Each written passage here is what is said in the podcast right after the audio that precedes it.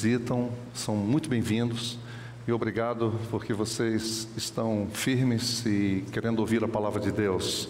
Meu abraço aos irmãos e irmãs que estão nos acompanhando pelo YouTube e pelo Facebook. Muito obrigado mesmo. Nós estamos iniciando hoje uma série sobre a pessoa de Jesus. Talvez essa seja a maior necessidade no nosso mundo hoje nós, como a igreja do Senhor, nós precisamos de Jesus. Parece uma, parece uma incoerência eu falando isso.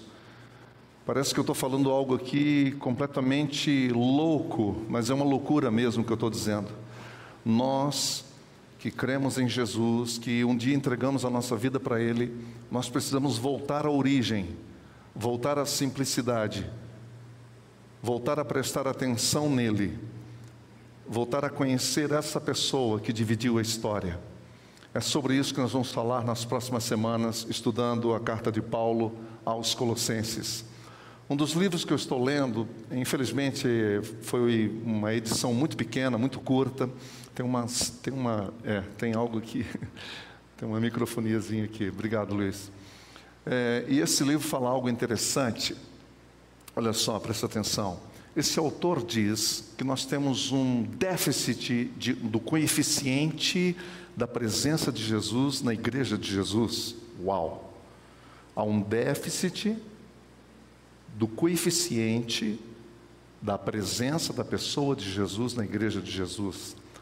Esse é um desafio para mim, para você, para todos nós que amamos o Senhor e que queremos servi-lo. É muito interessante, essa carta realmente é um desafio. E você já sabe, a gente tem falado isso para vocês desde o começo, que nesse ano nós queremos prestar atenção em Jesus e focar na pessoa dele. E ao iniciarmos e escolhermos a carta de Paulo aos Colossenses, nós estamos falando de algo assim muito, muito específico no momento da vida da igreja, naquele momento, naquele, naquela parte do, do primeiro século ainda, provavelmente em torno do ano 59 ou 60. Colossos é uma cidade pequena, que apesar de ter sido muito rica, e foi mesmo, foi uma cidade muito rica, né? ela era abastada economicamente, uma cidade forte, mas veio muitas intempéries, principalmente naturais, principalmente terremotos, e isso acabou com a vida econômica deles. E, e isso realmente os destruiu totalmente. E agora, nesse momento aqui que Paulo está falando para eles através de uma carta, é, essa cidade está em decadência. E é interessante porque por volta do ano 60, na época de Nero, ela foi arrasada por um terremoto gigantesco que destruiu praticamente a cidade toda e eles não conseguiram mais se reerguer como as outras duas cidades vizinhas ali é, naquela região que é Laodiceia e Herápolis, que eram as cidades próximas no vale do rio Lico. Eu estou falando do lado asiático da Turquia onde estavam realmente essas, essas cidades aglomeradas. Então, dentre elas estava ali Colossos, e das três, Colossos era a menor. E Colossos ah, fez uma triste viagem é, numa espiral descendente da riqueza do topo à pobreza, do apogeu da sua grandeza até a sua insignificância. As pessoas não davam mais importância e muita gente saiu, muita gente foi saindo, saindo da cidade porque não oferecia mais esperança.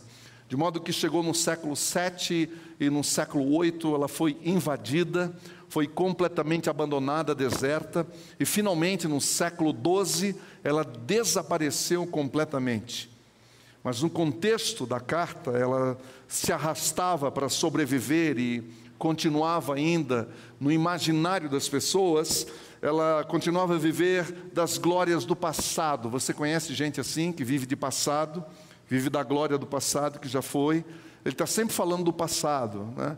porque a única coisa que ficou, que quando ele olha para frente não tem mais nenhuma perspectiva de futuro, nenhuma é, perspectiva de paz, de esperança, ele não vê nada para frente, então ele tem que se prender ao passado. E era o que estava acontecendo ali em Colossos, estava uma pequena comunidade de fé, e era uma pequena comunidade mesmo, que provavelmente se reunia na casa de Filemão, o amigo de Paulo, o mesmo Filemão que todos nós conhecemos.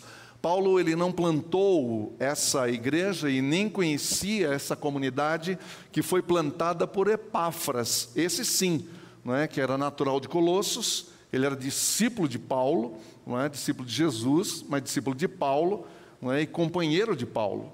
E a pergunta é: por que, que essa carta foi escrita? Então, do, diante do relato de Epáfras, Epáfras chega e contando para Paulo o que estava acontecendo na comunidade, né? E aí Paulo toma conhecimento de que, embora fosse uma comunidade pequena, eles estavam firmes na fé, eram pessoas motivadas no amor e perseverantes na esperança do Senhor Jesus. Eram pessoas fiéis mesmo, pessoas que levavam a sério uma pequena comunidade. Mas aconteceu algo interessante, e Epáfras então vai a Paulo, ele, ele aqui Paulo está preso, né, é uma das cartas das prisões que a gente fala, essa carta foi escrita em Roma, junto com a de Efésios, por isso que elas são tão parecidas no estilo, são muito parecidas. Tem gente até que diz que elas faziam parte da mesma carta, mas obviamente que não é, são dois destinatários diferentes. E Paulo aqui então está ouvindo atentamente Epáfras falando de como que a comunidade está sendo ameaçada com falsas doutrinas que estavam minando o evangelho na vida dessas pessoas. E você sabe o que eu estava observando? E interessante, e um dos autores estava dizendo algo interessante.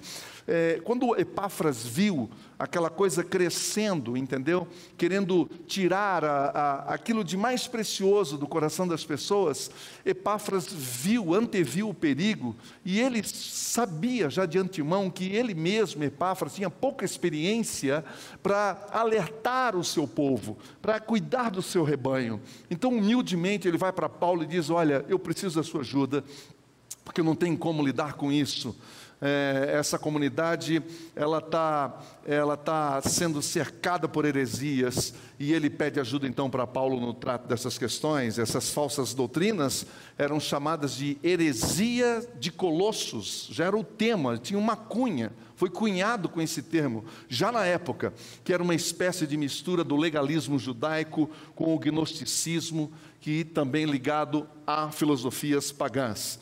Ela minava, observe isso, sutilmente, sutilmente, e a coisa é sempre assim, é sempre homeopática, é sempre na dose homeopática. Sabe o que significa isso? É um processo paulatino, é um processo lento, mas que vai minando as coisas, entendeu? Vai minando o entendimento das pessoas, a leitura das pessoas, e é isso que estava acontecendo.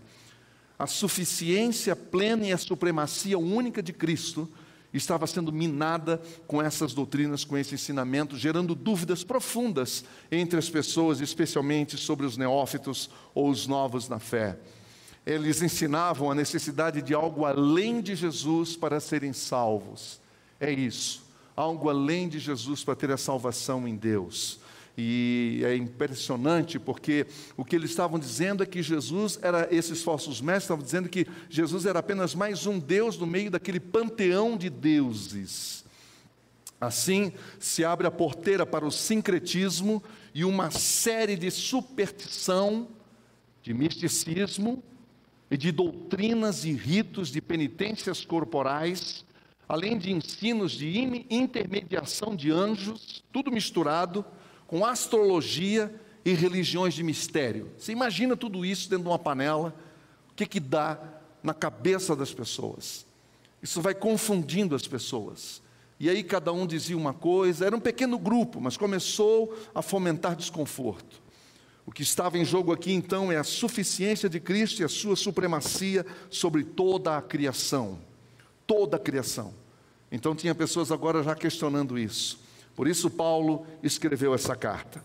E com essa série em Colossos, ou melhor, em Colossenses, o nosso objetivo é colocar Jesus no lugar central da nossa fé, é lembrar isso, é voltar ao básico, Cristo no centro de tudo, Jesus no centro de tudo. Olha, eu vou falar uma coisa para vocês, especialmente no Brasil, a igreja brasileira está mostrando tanta coisa para os outros, menos Cristo, menos Jesus.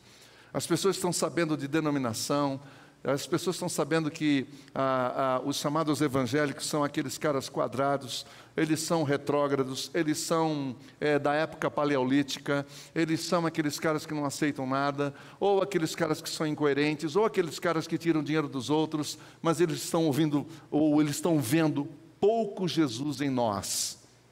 Talvez seja o momento de nós pararmos só um pouquinho e pensarmos nisso, porque o que faz diferença realmente é a presença de Jesus em nossas vidas.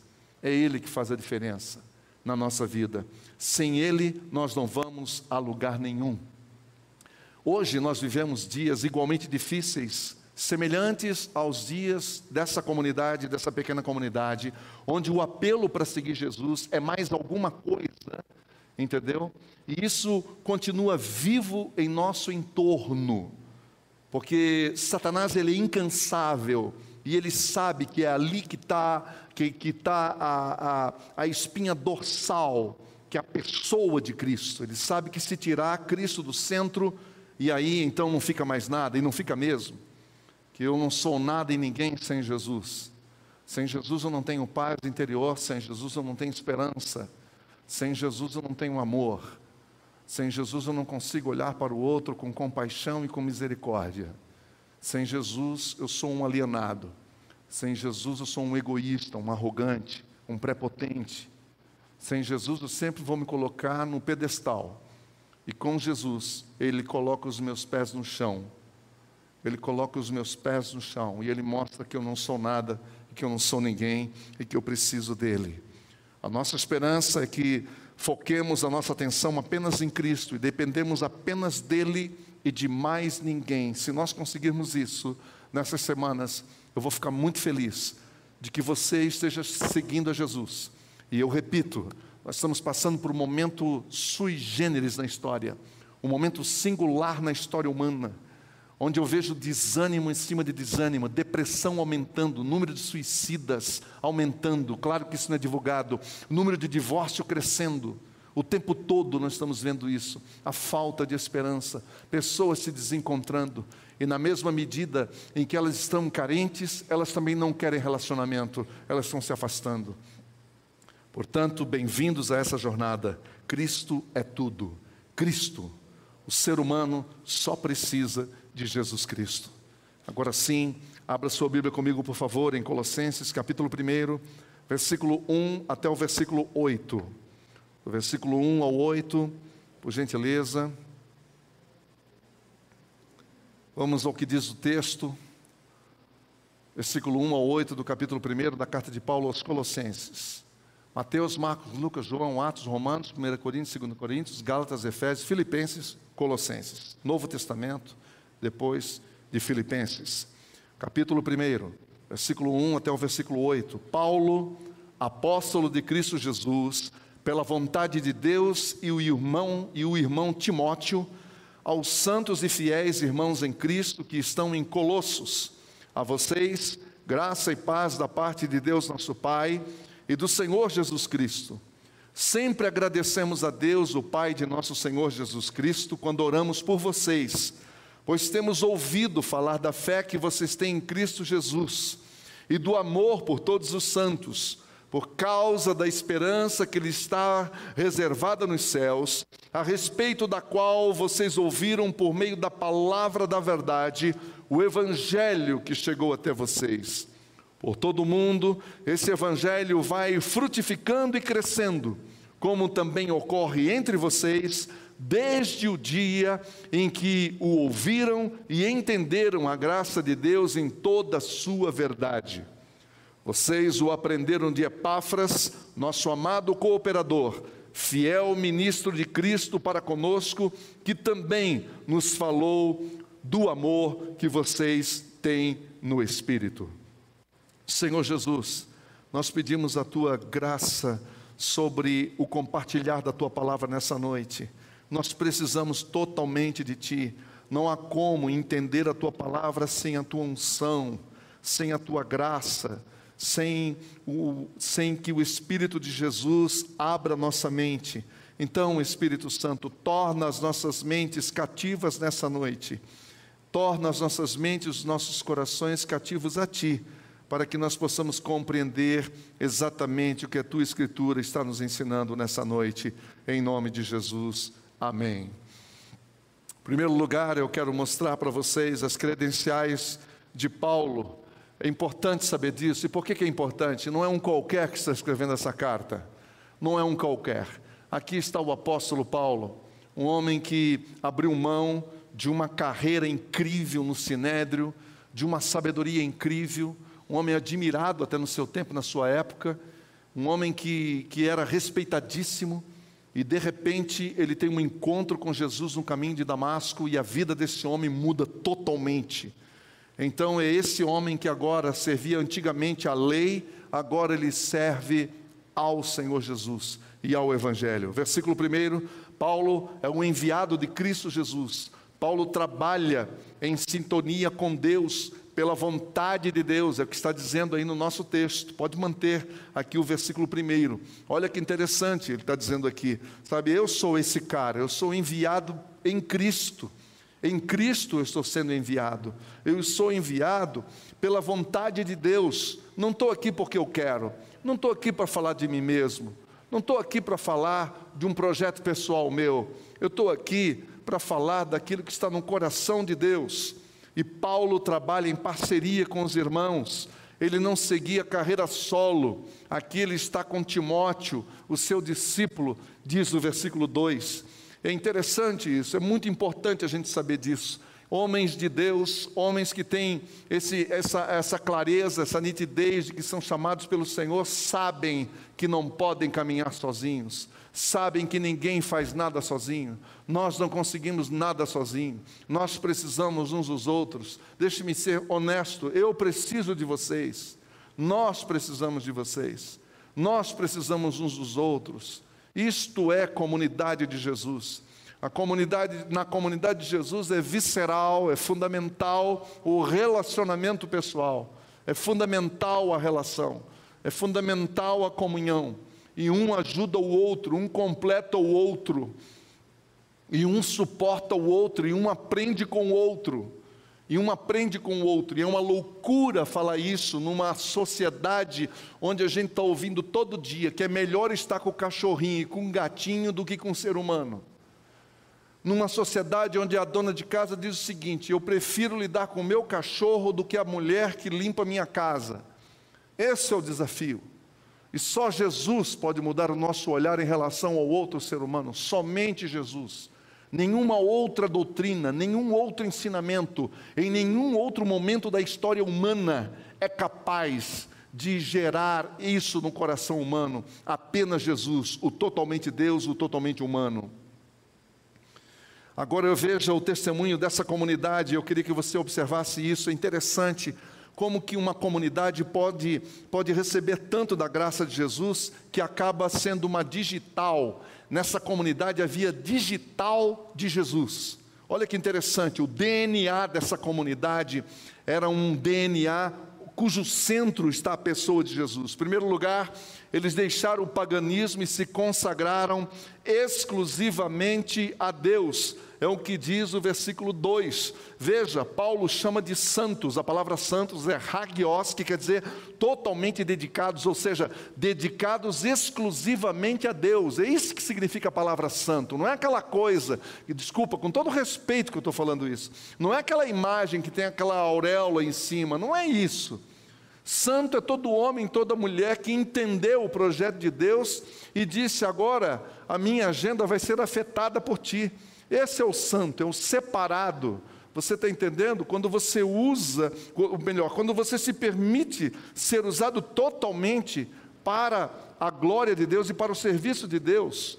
Não é um camarada perfeito, não é uma mulher perfeita como está no imaginário, inclusive evangélico, inclusive da igreja evangélica. Você está entendendo? Essa é a nossa compreensão, é isso que nós temos que entender. Deixe-me fazer uma pergunta: você acha que essa comunidade era feita de pessoas que, que estão acima de qualquer coisa, de qualquer suspeita? Claro que não. Essa comunidade era composta de pessoas comuns, como eu e você, sujeitas a erros, sujeitas a dificuldades, sujeitas a lutas, entendeu? No entanto, eram pessoas que fizeram, que tomaram uma decisão entregando as suas vidas para o Senhor.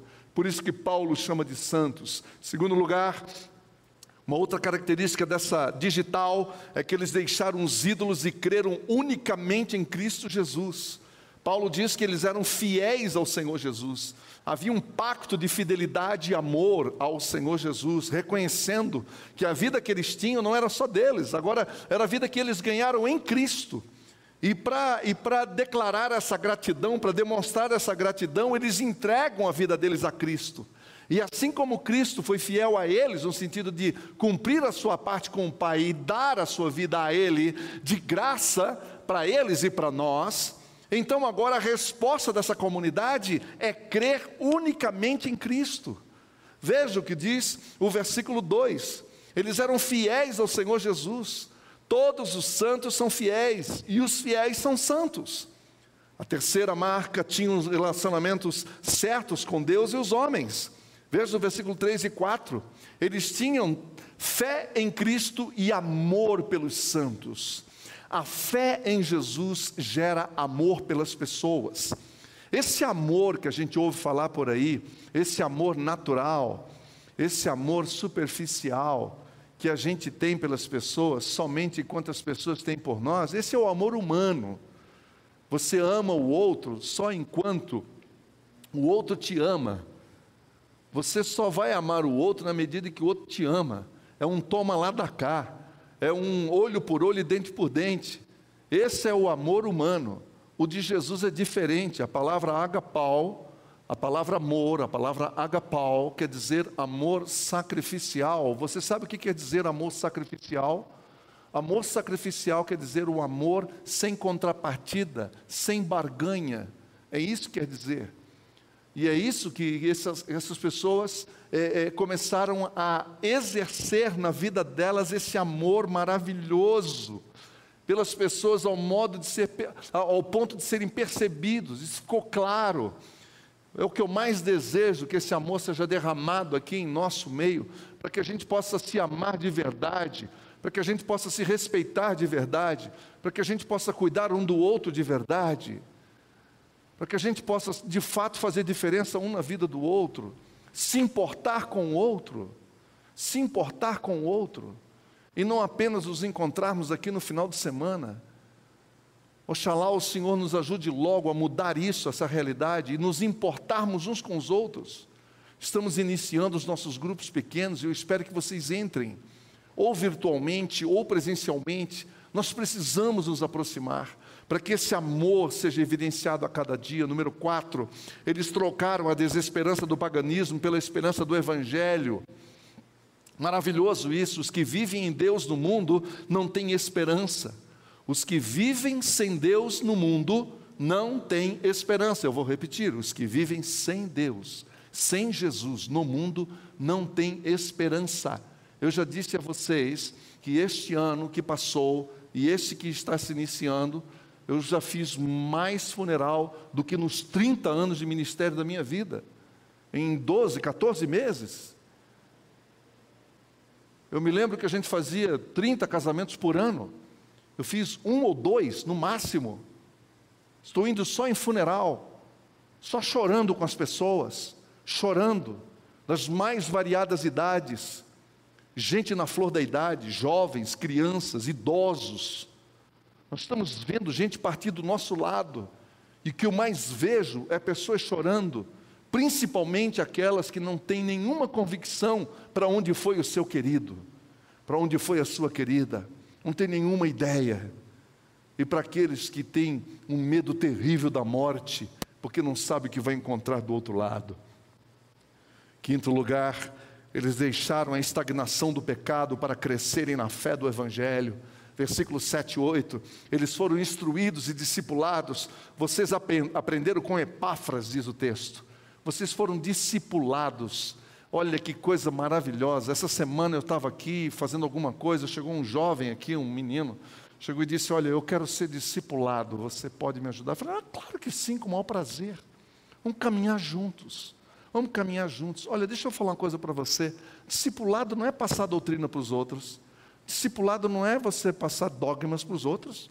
Discipulado é você deixar apenas Jesus transbordar o seu coração e passar para a vida do outro passar para a vida do outro, caráter, atitude, para a vida do outro e ganhar o coração do outro. É só isso, é só isso. Ninguém jamais, ninguém jamais se sobrepôs à atitude de Jesus, o gesto de Jesus. Ninguém jamais relativizou isso, que a pessoa de Jesus, ela é suficiente em si mesma. E discipular não é falar da igreja, não é falar da denominação, não é nada disso. Discipular é mostrar com a sua vida quem é Jesus, como que você age em determinados momentos, qual é a sua atitude assim e assado, daquele desse jeito, como é que você trata as pessoas, como é que você trata a sua esposa, como é que você trata os seus filhos, como é que você trata os seus irmãos, como é que nós nos tratamos uns aos outros. Isto é impressionante. E Paulo continua dizendo, e também nos falou do amor que vocês têm, versículo 8. Amor é sinal de maturidade. Quando nós amamos, nós estamos atingindo a nossa maturidade. Tem tanta gente buscando maturidade em tanto lugar, esquece, esquece-se de que o amor é tão, a maturidade é tão simples, porque ela é filha do amor. Amar de verdade as pessoas, amar de verdade as pessoas, andar a segunda milha com as pessoas, foi isso que Jesus fez conosco. O verdadeiro fruto da, da vida no Evangelho é o amor de Jesus sendo derramado no nosso coração, que transborda para o outro e que gira ao nosso derredor, sem barganhas, sem goela abaixo, sem fórceps, apenas vivendo. Pedido e o convite nessa noite a vocês, vamos nos consagrar exclusivamente a Jesus. É um convite. Consagre-se exclusivamente a Jesus, senão a gente desanima, senão a gente quer parar. Vamos deixar os ídolos para trás e adorar somente a Jesus. Vamos nutrir um relacionamento correto com Deus e com o próximo. Vamos trocar a desesperança, o desânimo e o pessimismo do paganismo pela esperança do Evangelho que é Jesus. Vamos sair do pântano da estagnação do pecado e crescer na fé do Evangelho do Senhor. Só assim Cristo será tudo em nossa vida. Só assim. Mas além disso, aprendemos nesse texto que Paulo registra um resumo das credenciais do Evangelho do Senhor Jesus. E aí nós vamos encerrar. A primeira coisa, o Evangelho é a boa nova de Deus. Versículo 5. Acompanhe o texto, por favor. Versículo 5 fala sobre o Evangelho. Essa palavra Evangelho quer dizer boa nova. Qual é a boa nova? A boa nova é de que agora nós temos em Cristo o caminho que nos leva para o Pai. Agora nós temos um caminho, nós temos uma esperança. A religião, a palavra, a palavra no latim já diz religare, é a tentativa do homem se ligar a Deus. Isso é religião. O Evangelho é diferente. É Deus vindo em encontro ao homem. E ele vem ao nosso encontro através da pessoa de Jesus. O Evangelho é a boa notícia de Deus aos homens. Apesar da rebeldia da raça humana, Deus tomou a iniciativa de reconciliar-se conosco através do Evangelho, que é a pessoa de Jesus, o seu Filho. A segunda coisa importante sobre o Evangelho é que o Evangelho é a palavra da verdade. Jesus é a verdade. Naquele dia, quando Jesus foi levado pela manhã, depois de um julgamento sumário de toda a noite na casa de Caifás, vocês estão lembrados desse relato? Foi um julgamento sumário, isso quer dizer um julgamento só de acusação, sem defesa. Dali ele foi para casa de Pilatos, Pilatos mandou para a casa de Herodes, e Herodes voltou para a casa de Pilatos novamente. E lá nesse segundo, nesse segundo diálogo, Pilatos está bem na, na, direção dele, bem na frente dele, pergunta o que é a verdade. Perguntou para Jesus o que é a verdade. E Jesus olhou para ele e disse: Você está diante dela, você está diante da verdade. Verdade é uma pessoa, verdade não é só um conceito, verdade não é uma filosofia, verdade é uma pessoa, por causa da coerência. As filosofias existem as mais variadas, e todas as vezes que eu e você nos apoiamos em filosofias, nós corremos o risco de sermos incoerentes e hipócritas. Agora, quando você olha para a vida de Jesus e diz: Bom, eu não sou nada mesmo, eu preciso aprender com Ele, e fala isso de modo humilde, e humildemente se coloca nas mãos dele, então essa verdade começa a mudar a nossa vida. Jesus é a verdade, a Sua palavra é a verdade, por isso é indestrutível. Indestrutível. Ele é eterno, porque é a verdade de Deus aos homens. Sabe, eu vou falar uma coisa para vocês: igrejas abrem e fecham, templos abrem e fecham, mas Jesus permanece para sempre. É interessante, eu abri essa, essa meditação com vocês falando de três igrejas, não é? Uma sumiu completamente até a cidade toda, não é verdade? De Colossos que não existe mais, né? nem vestígio. Mas Laodiceia está lá. Né? Hierápolis também, estão lá as ruínas, estão lá. As igrejas do Apocalipse, está tudo lá. Não é verdade? Isso é uma prova de que as igrejas, os templos, melhor dizendo, passam, entendeu? Mas a verdade é que Jesus permanece para sempre. Quem nunca aqui leu Hebreus dizendo Jesus Cristo é o mesmo ontem, hoje e será eternamente. Terceiro lugar, o Evangelho é universal. Diz o versículo 6: o Evangelho é para o mundo todo, para todas as etnias. A palavra é famílias, a tradução de etnias é famílias da terra. Isso é maravilhoso. Todas as famílias têm a oportunidade de conhecer essa verdade. A boa nova de Deus veio para toda pessoa todo indivíduo que se deixa dominar por uma fome de Deus, por uma fome de Deus. O foco de Deus são as pessoas, e Jesus mostrou isso em cada momento da sua vida terrena. E o que nós temos dito aqui é que uma das marcas fundamentais dessa comunidade é que o nosso foco está em pessoas. Nós queremos ver pessoas sendo abençoadas. Nós queremos abençoar pessoas.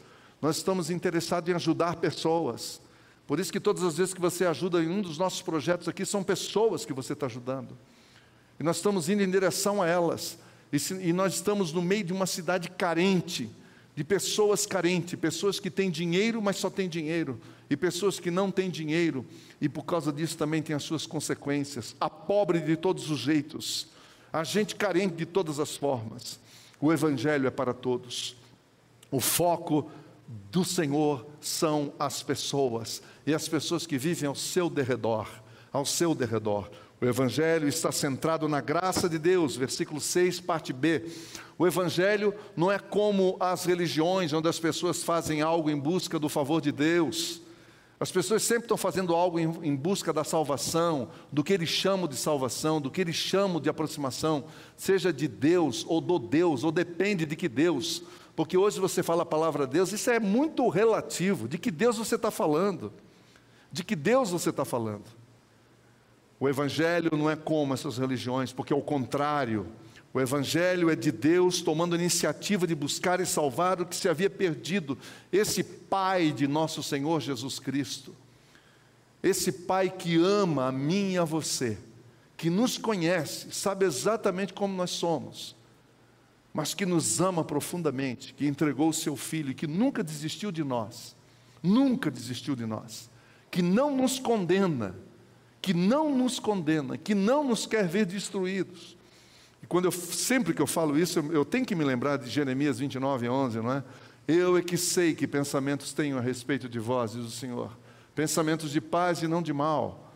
É isso, Deus do Antigo Testamento, que pouca gente conhece, mas muita gente só conhece a caricatura. É um Deus apaixonado pelo ser humano. O Evangelho é um favor imerecido da parte espontânea e voluntária do Pai em Cristo, buscando a mim e a você, para que não pereçamos, mas tenhamos a vida eterna. A graça é manifestada quando Deus concede em Cristo Jesus o que eu não mereço, o que eu não mereço. Eu não mereço, mas mesmo assim eu recebo porque é Deus que está me dando ou nos dando. E aí é interessante, porque nós temos que nos colocar no lugar do pedinte, do mendigo, e isso mexe com o nosso orgulho, isso mexe com o nosso ego e com o nosso eu, entendeu? Isso mexe com o nosso ego e com o nosso eu.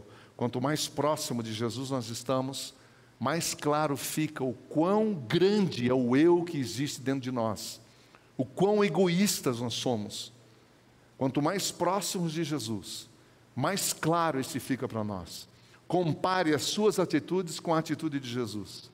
Leia Jesus, leia os evangelhos, Mateus, Marcos, Lucas e João. Fica só nisso por enquanto. Vai lá e compara, para você perceber o tamanho da diferença, uma diferença abismal E esse é o convite, o Evangelho nos chama para isso. Em quinto lugar, o Evangelho é uma força viva. O Evangelho tem vida em si mesmo. E essa vida é revelada em Jesus. Por isso eu vou dizer uma coisa para você: não defenda o Evangelho. O Evangelho não precisa de defesa. O Evangelho, ele vive de testemunhas. Ele não vive de defensores, não precisa de advogados, nunca discuta com ninguém, não há necessidade. Não entra nessa, cai fora. Sai dessa. Entendeu? Sabe por quê? Porque quem é você e quem sou eu para defender o Evangelho? Quem somos nós para defender a Bíblia? Quem somos nós para defender Deus? Quem somos nós?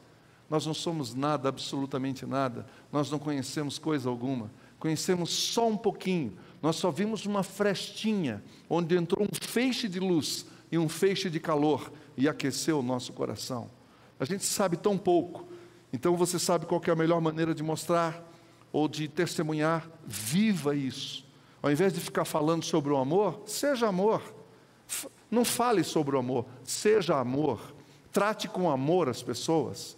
Trate com respeito as pessoas. Olhe nos olhos das pessoas. Perdoe as pessoas. Entendeu? Dê uma oportunidade para as pessoas. Não pise nas pessoas. Não julgue as pessoas. Não condene as pessoas. Não se sinta mais importante sobre as pessoas. Eu nunca vi Jesus fazendo isso. Nunca vi Jesus dando carteirada em ninguém. Não existe isso nos evangelhos. Pode observar, Zezé. Não tem. Que eu vejo um Jesus que olha o olho no olho, é na cara a cara, no face to face, é na conversa ao redor da mesa. É esse Jesus que eu vejo, sem brigar com ninguém. Entendeu? Agora, todas as vezes que eu olho no fundo dos olhos do Senhor Jesus, eu me vejo, eu me enxergo. Enxergo a minha pequenez, o meu egoísmo, a minha podridão, o quanto que eu preciso crescer, o quanto que eu preciso dele, o quanto que eu preciso aprender. Por isso, onde o Evangelho chega, é Jesus chegando. Onde Jesus chega, é o Evangelho chegando. Por isso, o Evangelho chega ali, quando ele chega, a mudança, a transformação, porque não tem como. Não tem como. Quando Jesus entra num coração, ele é um divisor de águas. Famílias são salvas, cidades são restauradas. Há uma transformação na sociedade como um todo. O evangelho frutifica onde ele chega.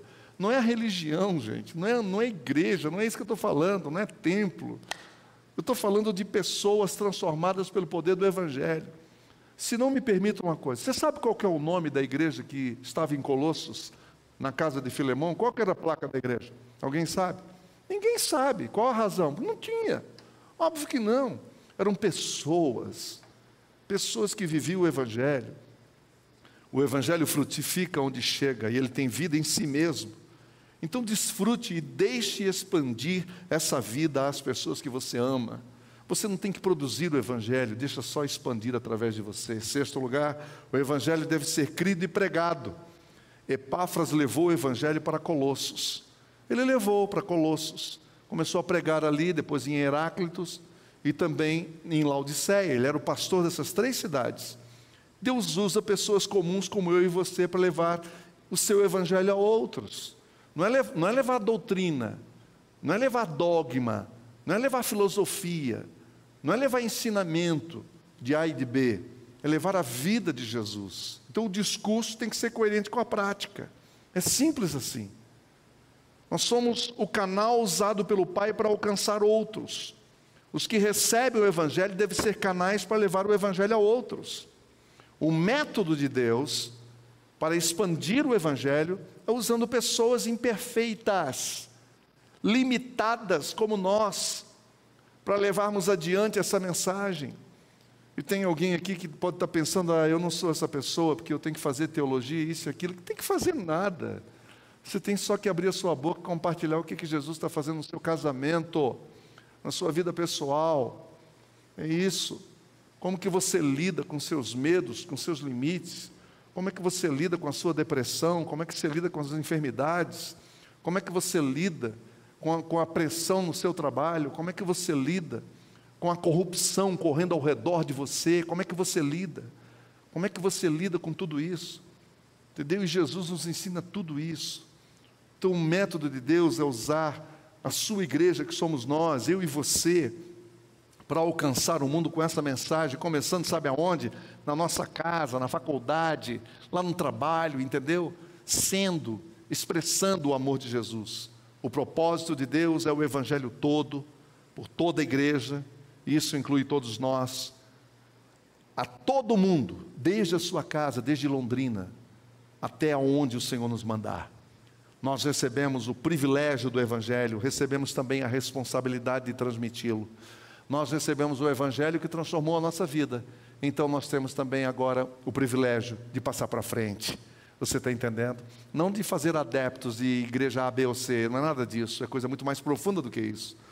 Concluindo, Cristo é tudo o que precisamos, não apenas para termos uma vida de paz e segurança, como também para levar essa paz a outros.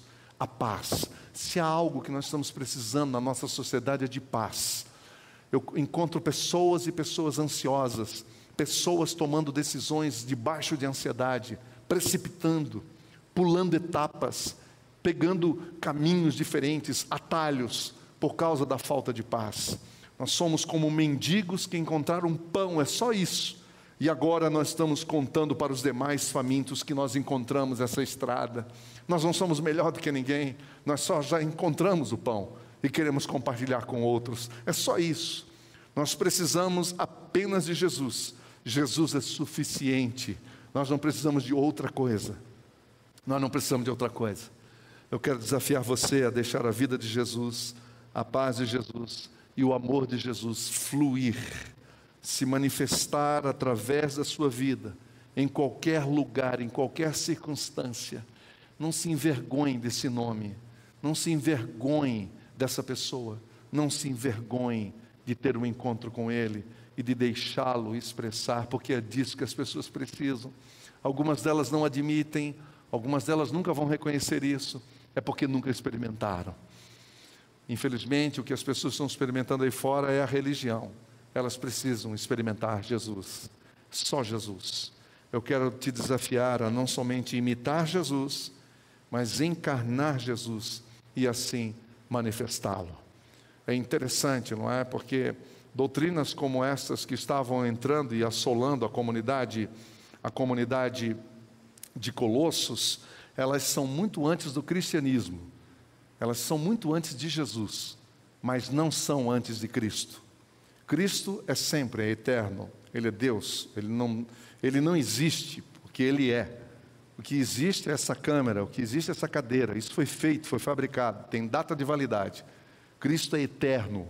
Cristo é eterno. E aí nós temos o Jesus histórico, entendeu? Que é o Cristo encarnado, é o Cristo com na forma humana, entendeu? Então, quando nós falamos de doutrinas, elas vieram todas depois de Cristo, entendeu? Todas depois de Cristo, todas, todas que o ser humano conhece, vieram depois de Cristo. Pode ter vindo antes do cristianismo, que foi fundado no ano 300, que pena, não é? Que fundaram esse negócio chamado cristianismo. Eu lamento que tenham fundado isso. Eu lamento. E para piorar, termina com ismo. Entendeu? Como tudo que está aí na Bíblia: gnosticismo, capitalismo, socialismo. Tudo que termina com ismo é um problema. Tem homem na parada. Você está entendendo? Agora, o Evangelho não existe nada disso. O Evangelho está desde Gênesis e vai até Apocalipse. Esse é o convite, não olharmos para Jesus. Esse é o convite.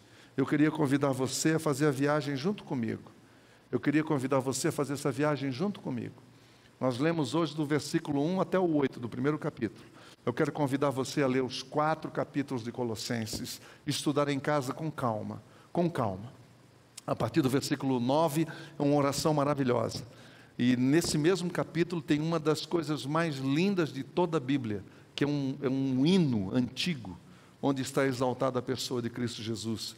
Eu quero que você conheça esse texto, se alimente desse texto e deixe a palavra de Deus falar com você. Vamos orar? Eu quero orar com você e te desafiar a isso, e te convidar a isso, a se aproximar de Jesus, a entregar-se a Jesus. E nada mais do que isso, e nada mais além disso, apenas de Jesus. E é interessante que a gente esteja pregando isso aqui, não é? Porque nós estamos, estamos explanando isso numa igreja onde supostamente todos nós já deveríamos entender claramente. Mas isso não é claro para nós, sabe por quê? Que de uma forma muito sutil a gente acaba pendendo para o lado da religião.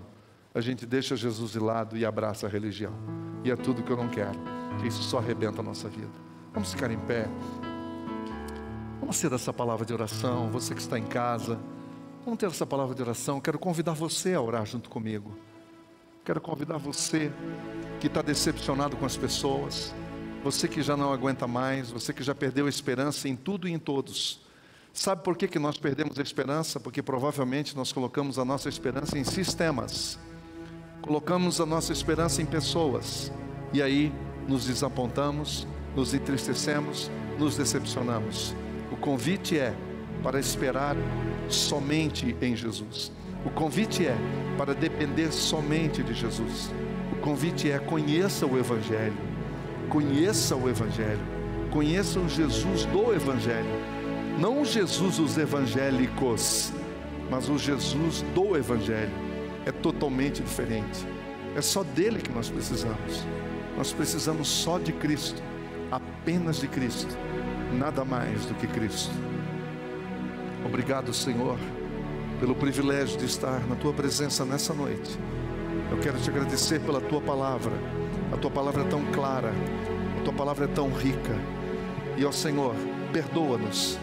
Perdoa-nos as vezes que nós desviamos o nosso olhar, tiramos o nosso olhar do foco, do alvo principal e começamos a olhar para os acessórios, para as soluções paliativas, para as soluções humanas soluções religiosas, pelas propostas humanas que não nos levam a lugar nenhum, muito pelo contrário, que nos levam à dor e ao desespero. Mas o Evangelho nos traz vida, o Evangelho nos liberta, o Evangelho nos transforma, o Evangelho nos faz pessoas livres, livres, vivendo livres, numa sociedade escravizada, mas no entanto vivemos livres não por causa de nós, não porque há alguma coisa em nós, mas por causa de Cristo. Ah, Senhor, obrigado, porque numa crise como essa, o Senhor tem sustentado aqueles e aquelas que têm ousado confiar em Ti, que ousaram a confiar e a depender somente do Senhor. Esses permanecem em pé, esses estão sobrevivendo ao grande deserto que nós estamos passando Pai, tem misericórdia daqueles e daquelas que estão se definhando, que estão desanimando, que estão, ó Pai de amor, se arrefecendo e que não tem mais força e nem energia para se levantar.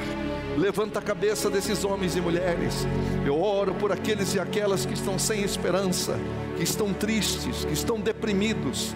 Eu oro por aqueles e aquelas que estão sendo dominados pela ansiedade e pelo medo, aqueles e aquelas que já não têm mais esperança, que já não têm mais onde recorrer, que já fizeram tudo que os homens mandaram, que já fizeram tudo que as religiões e as igrejas mandaram, mas não mudou nada na vida deles, porque tudo não passa de regra humana. O que nós precisamos é de Jesus, apenas de Jesus, somente de Jesus. Venha, Senhor Jesus trabalhar no nosso coração, venha abrir o nosso entendimento, venha, Senhor, se revelar a nós. É o que nós te pedimos e te agradecemos. Em nome de Jesus. Amém, Senhor.